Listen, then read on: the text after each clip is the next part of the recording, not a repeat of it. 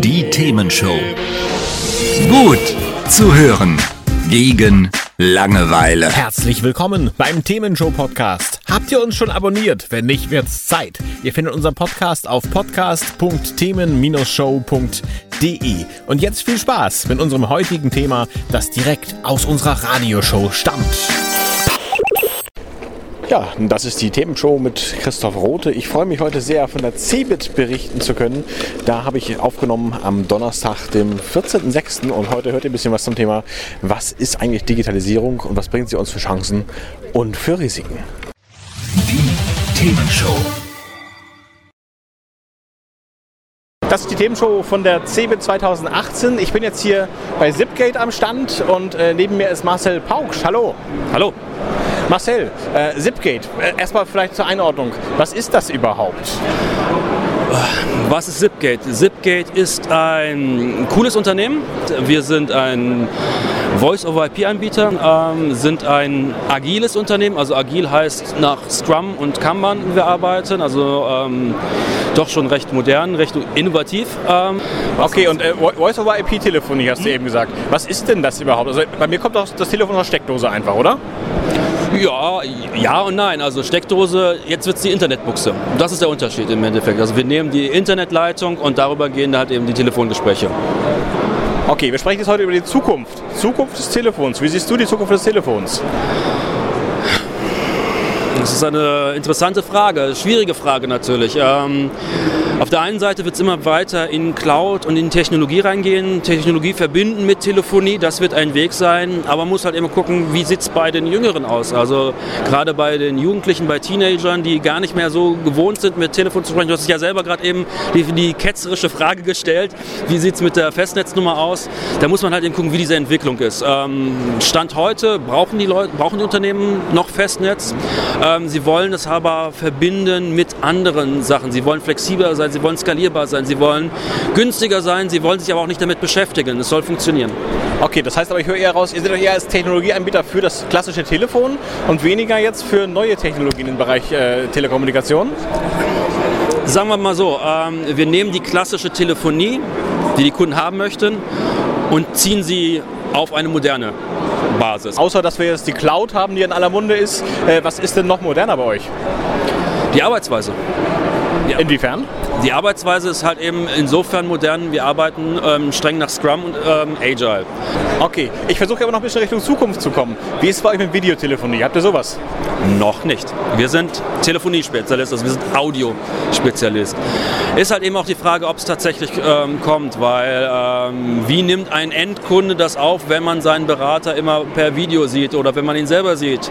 Sprich auch, möchte ich als Endkunde ähm, mein Zuhause dem anderen zeigen? Das ist immer die Frage. Also ich würde auch nicht gern aufräumen müssen, nur weil ich jetzt gerade mit meinem Bankberater spreche oder mit meinem Telefonberater. So Richtung Messaging, also Facebook Messenger, WhatsApp, was es alles gibt, äh, Streamer, äh, macht ihr in die Richtung auch was? Ich meine, über, ich glaube, über SIP, über das Protokoll, was ihr anbietet, kann man ja auch Nachrichten verschicken, oder?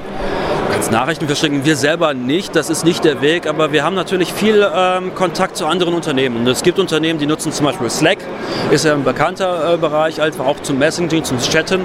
Und du kannst halt eben auch problemlos Zipgate in einen ähm, Slack integrieren. Und hast halt eben in dem Form so eine, ja man nennt es ja UCC, also Unified Communication Collaboration Plattform, was Slack ist. Und dann packst du einfach Zipgate mit rein. Äh, Zweites Thema, wenn du hast eben angesprochen, ihr arbeitet agil. Würdest du das als Zukunft der Arbeit betrachten?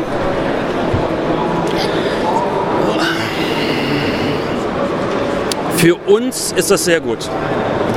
Ähm, weil wir Probleme hatten, wir haben uns mit diesem Problem auseinandergesetzt und ähm, das agile Arbeiten war die Lösung dafür. Was ist denn agiles Arbeiten für euch genau? Das heißt zum Beispiel, wie gesagt, näher am Kunden zu sein. Wir hatten vorher Software entwickelt, ähm, haben sie dem Kunden ausgeliefert und ähm, der Kunde hat gesagt, wir müssen nachjustieren. Nachjustieren kostet das Unternehmen, das kann sich ein mittelständisches Unternehmen nicht unbedingt leisten. Durch Scrum vermeiden wir das, weil wir halt eben sehr schnell sehr, ähm, funktionierende Features, funktionierende Lösungen ausliefern und der Kunde kann sofort sagen, ähm, ob es passt oder nicht. Also der Kunde ist stark im Fokus demnach. Ähm, was hat sich denn für euch Mitarbeiter geändert dadurch? Ähm, bei uns war es tatsächlich so, dass ein großer Switch war in der Belegschaft. Ähm, also es war vor meiner Zeit, aber ich kenne halt eben die Geschichte. Ähm, du musst sehr viel stärker dich engagieren. Du bist sehr stärk, viel stärker Teil des Ganzen und eigen, musst eigenverantwortlich arbeiten. Aber ist es nicht ein Nachteil? Das kommt darauf an, wie du gebaut bist. Es gibt Leute, ähm, die können es nicht, die wollen es nicht. Ähm, die sagen, sie möchten es, äh, aber im Endeffekt passt es nicht zu denen. Ähm, aber es gibt natürlich sehr viele, die das lieben, die das leben. Vielen Dank. Das war einiges äh, zum Thema Zukunft der Telefonie, einiges zum Thema Zukunft der Arbeit. Agil könnte die Zukunft sein, vielleicht nicht für überall und für immer, aber doch in einigen Bereichen, so auch bei Zipgate.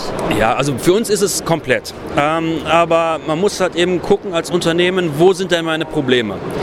Sagt Marcel Pauksch von Zipgate. Vielen Dank. Gerne. Die Themenshow. Das ist die Themenshow heute auf der CeBIT 2018.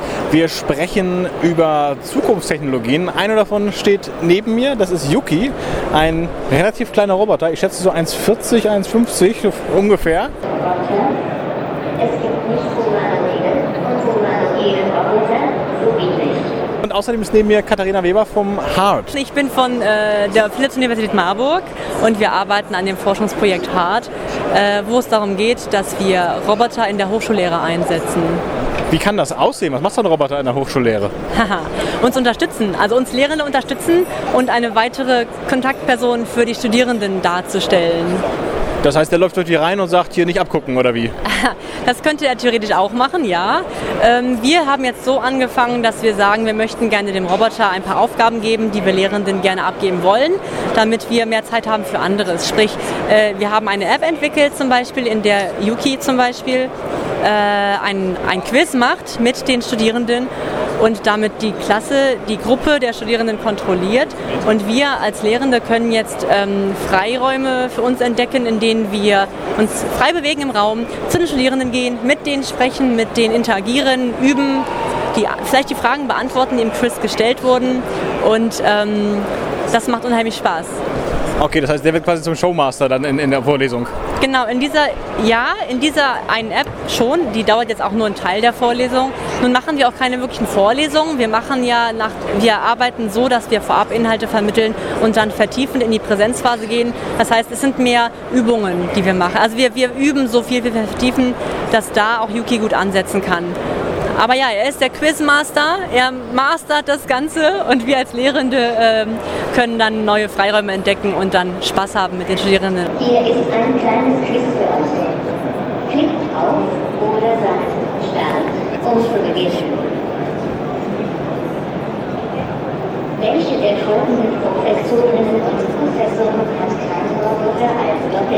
Ist das jetzt reine Theorie oder wird das schon gemacht im Moment? Nein, das wird schon gemacht. Ähm, Wir laufen jetzt schon seit einem Jahr. Das Projekt läuft schon seit einem Jahr und äh, seit Oktober 2017, seit dem Wintersemester, sind wir auch tatsächlich dabei, dass wir das im Unterricht einsetzen in der Hochschule. Okay, und gibt es auch Dinge, wo man sagt, das muss doch verbessert werden, das klappt noch nicht so gut? Ja, es ist ja generell so, dass wir mit Robotern arbeiten, die noch weiterentwickelt werden. Die sind noch nicht in ihrer letztendlichen Version. Das wird noch lange dauern. Das heißt, es gibt immer mal wieder kleine Hiccups, kleine Probleme, die man gar nicht vermeiden kann.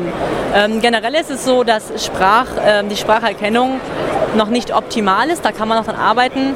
Was glaubst du, welche Roboter eignen sich am besten für die Lehre?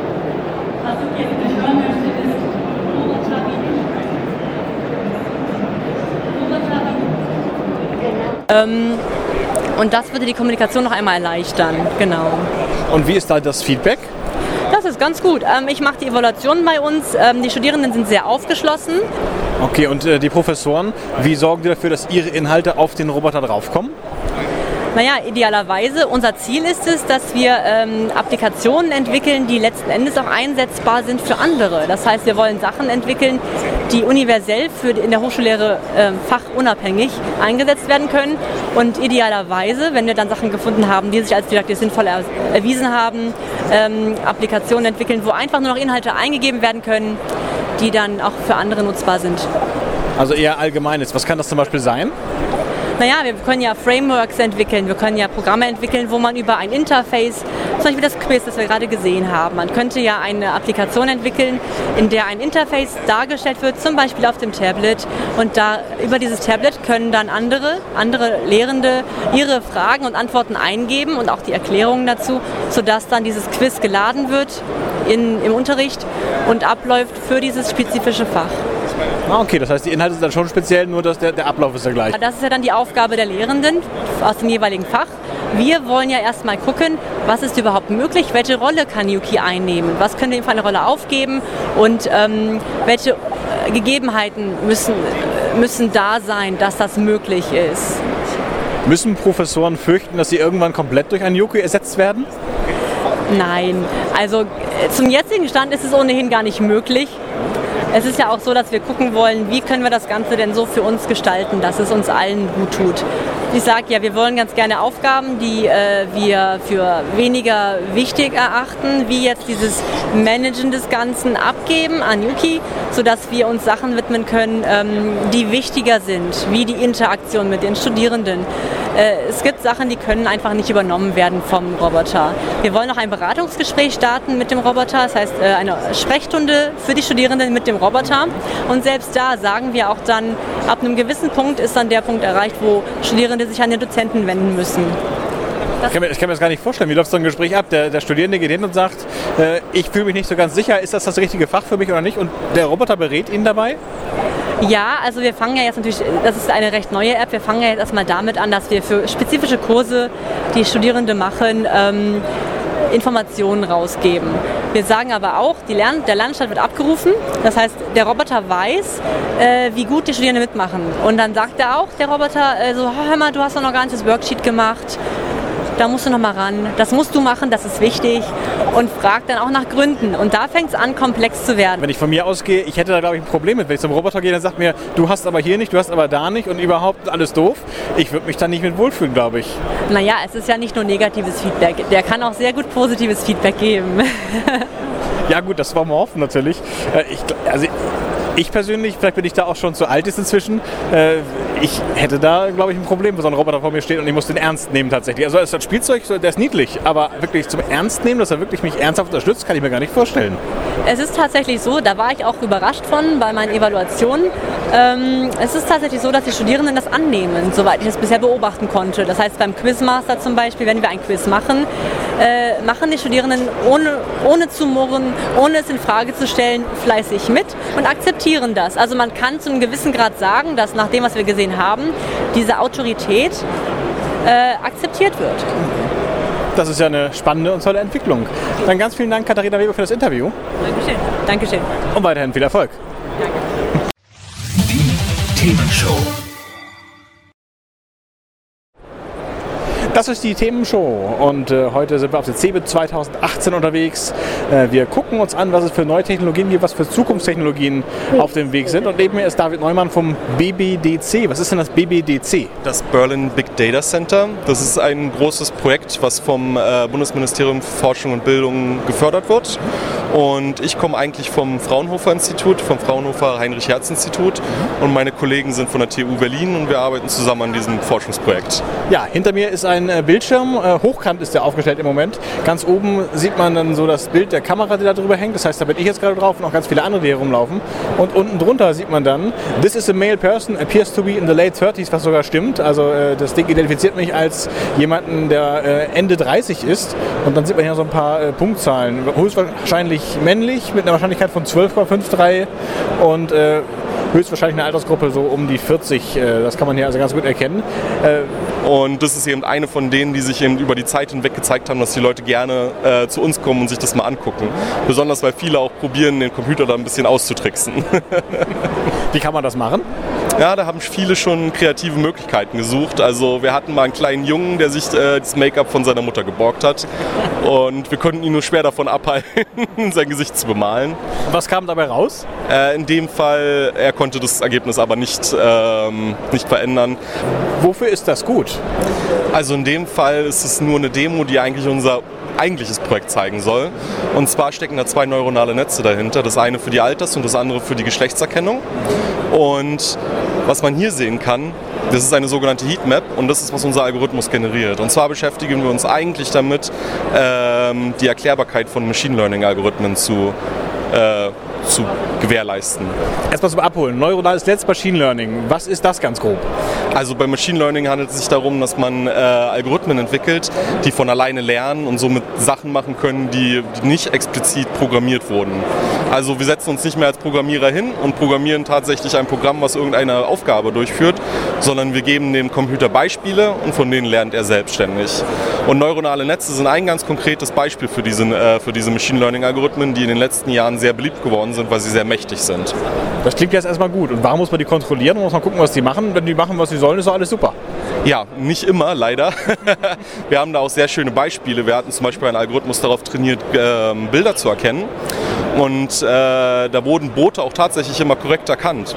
Aber leider haben wir dann hinterher gesehen, als wir uns angeguckt haben, wie er zu der Entscheidung gekommen ist, dass er sehr, sehr stark auf das Wasser geguckt hat, aber gar nicht so sehr auf die Boote. Also hat der Algorithmus eigentlich gelernt, Wasser mit Booten zu assoziieren und nicht wirklich Boote zu erkennen. Wobei das ja nicht doof ist eigentlich. Letztlich, Boote sind ja in der Regel im Wasser. In der Regel schon, aber wenn sie auf dem Trockendock sind, dann äh, sieht das Ganze natürlich schon anders aus.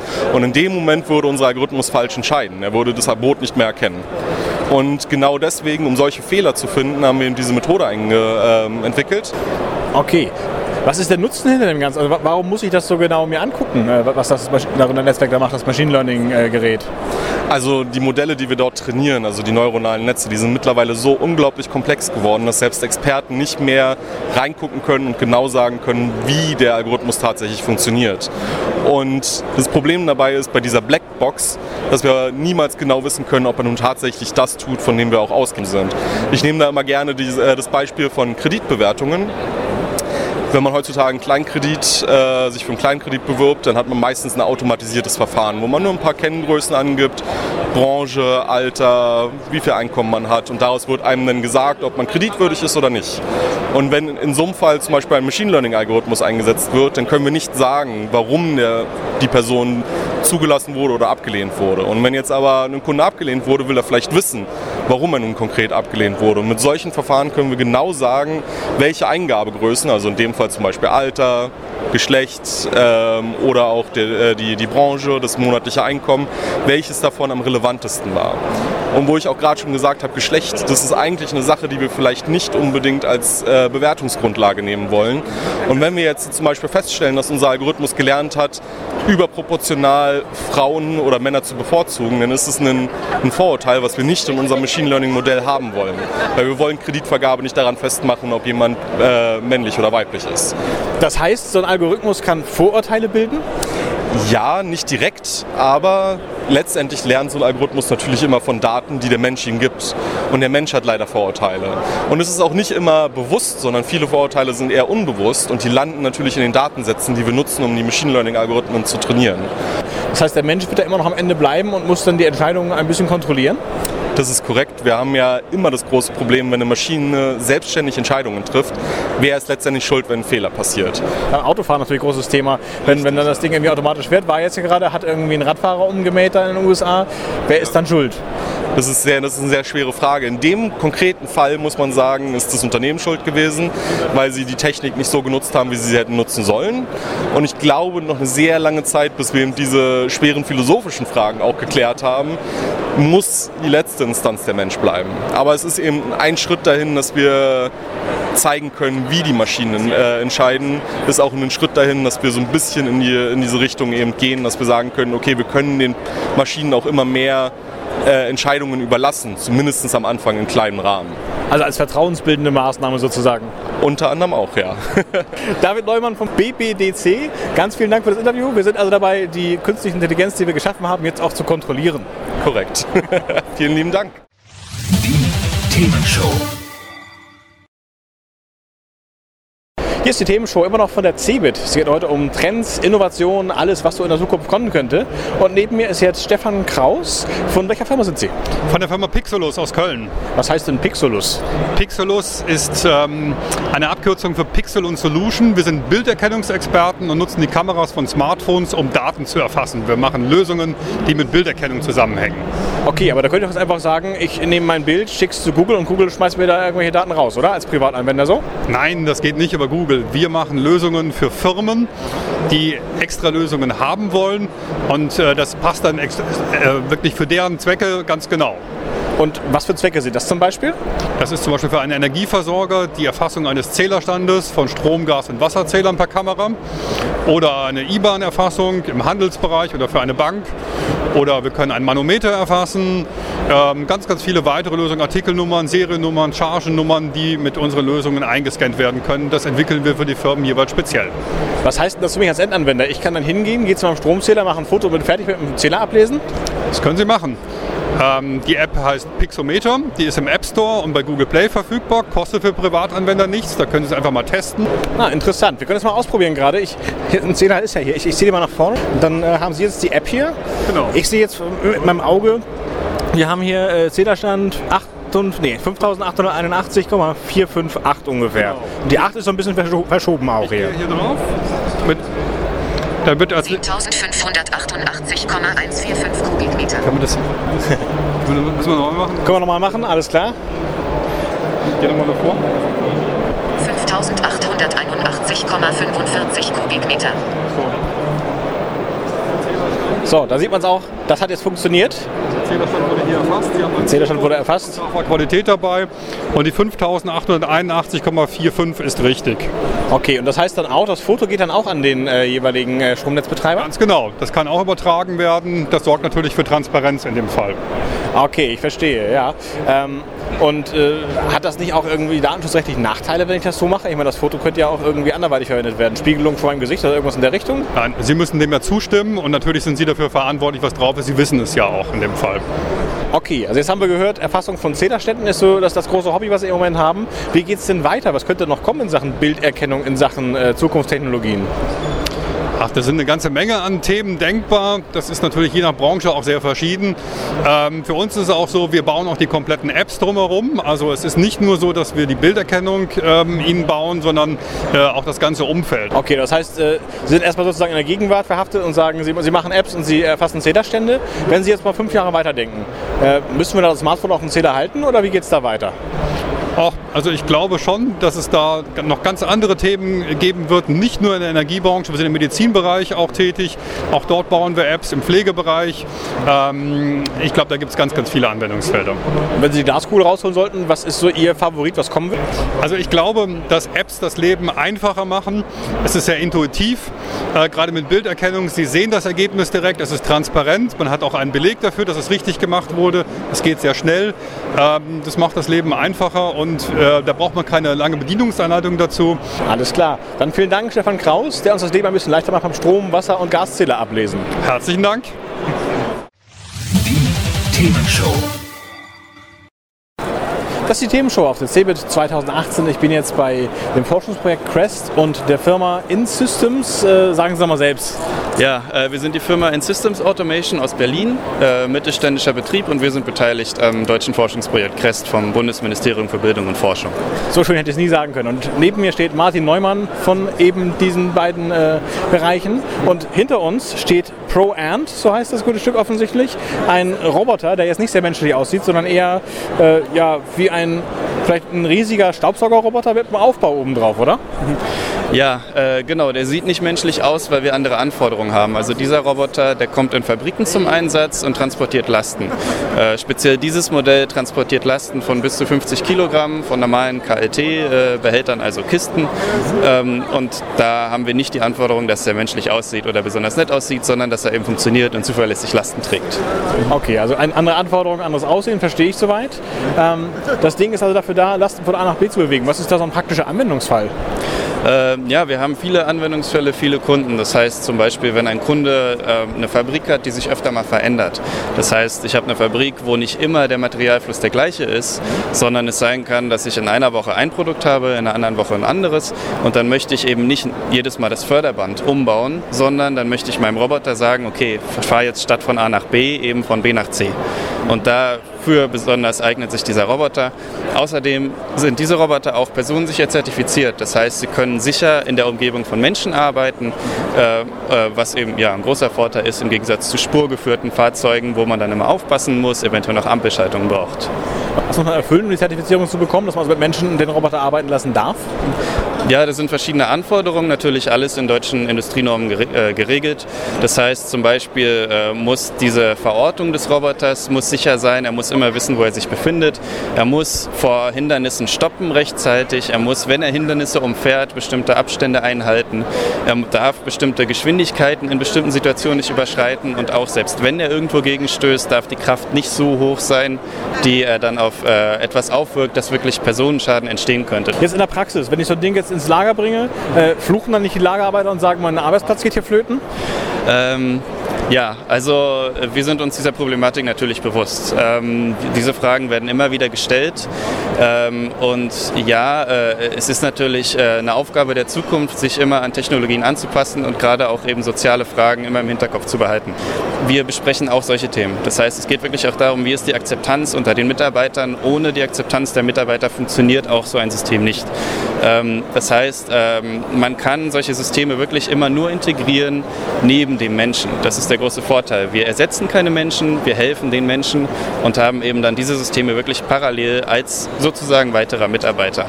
Ist das tatsächlich so? Also man hört jetzt von hochautomatisierten Lägern, so bei großen äh, Versandhandelskonzernen, sage ich mal, wo dann das Lager irgendwann fast automatisch laufen soll. Ist das nicht schon irgendwie auch ein Ziel von den Dingern? Sicher, ähm, das äh, bringen neue Technologien so mit sich. Irgendwo äh, sind Technologien dazu da, um den Menschen Arbeit abzunehmen. Und wenn wir den Menschen Arbeit abnehmen, dann ist natürlich weniger Arbeit für den Menschen dann auch da. Da ähm, müssen wir eben schauen, dass wir äh, uns der Verantwortung irgendwo bewusst sind. Logistik ist an sich ein nicht wertschöpfender Bereich. Und wir versuchen eben dadurch in der Logistik praktisch weniger Arbeitskraft ähm, ja, zu benötigen und dadurch dann eben in anderen Bereichen, die produktiver sind, wo wir mehr schaffen können, äh, dann mehr Arbeitsplätze zu schaffen. Okay, verstehe. Zurück zum Gerät mal. Äh, wenn Sie sagen, äh, heute habe ich meine Produkte an Förderbahn A, morgen an B, woher weiß der das denn? Im Betrieb muss die Fabrik entweder äh, ein ERP-System haben, das heißt irgendein System, wo festgelegt wird, was wird wann produziert und welche äh, Waren oder äh, Edukte müssen von A nach B. Das heißt, das wäre dann über ein Softwaresystem geregelt. Wir haben allerdings auch Systeme in der Anwendung, wo äh, zum Beispiel ähm, Tablets in Anwendung sind, wo dann die Arbeiter wirklich auch Aufträge selber generieren und sagen, ich hätte jetzt gerne diese Kiste von A nach B geliefert. Okay. Martin Neumann, ganz vielen Dank. Die gute Nachricht, die Lagerarbeiter schleppen bald weniger. Die schlechte Nachricht, vielleicht machen sie auch was anderes bald. Wir werden es sehen. Vielen Dank und weiterhin viel Erfolg. Ich danke Ihnen. Die Themenshow.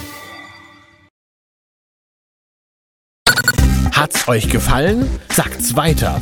Habt ihr Feedback? Sagt es uns. Studio at themen-show.de oder per WhatsApp 040 52 11 01 52. Mehr Podcasts von uns gibt's unter podcast.themen-show.de. Themenshow.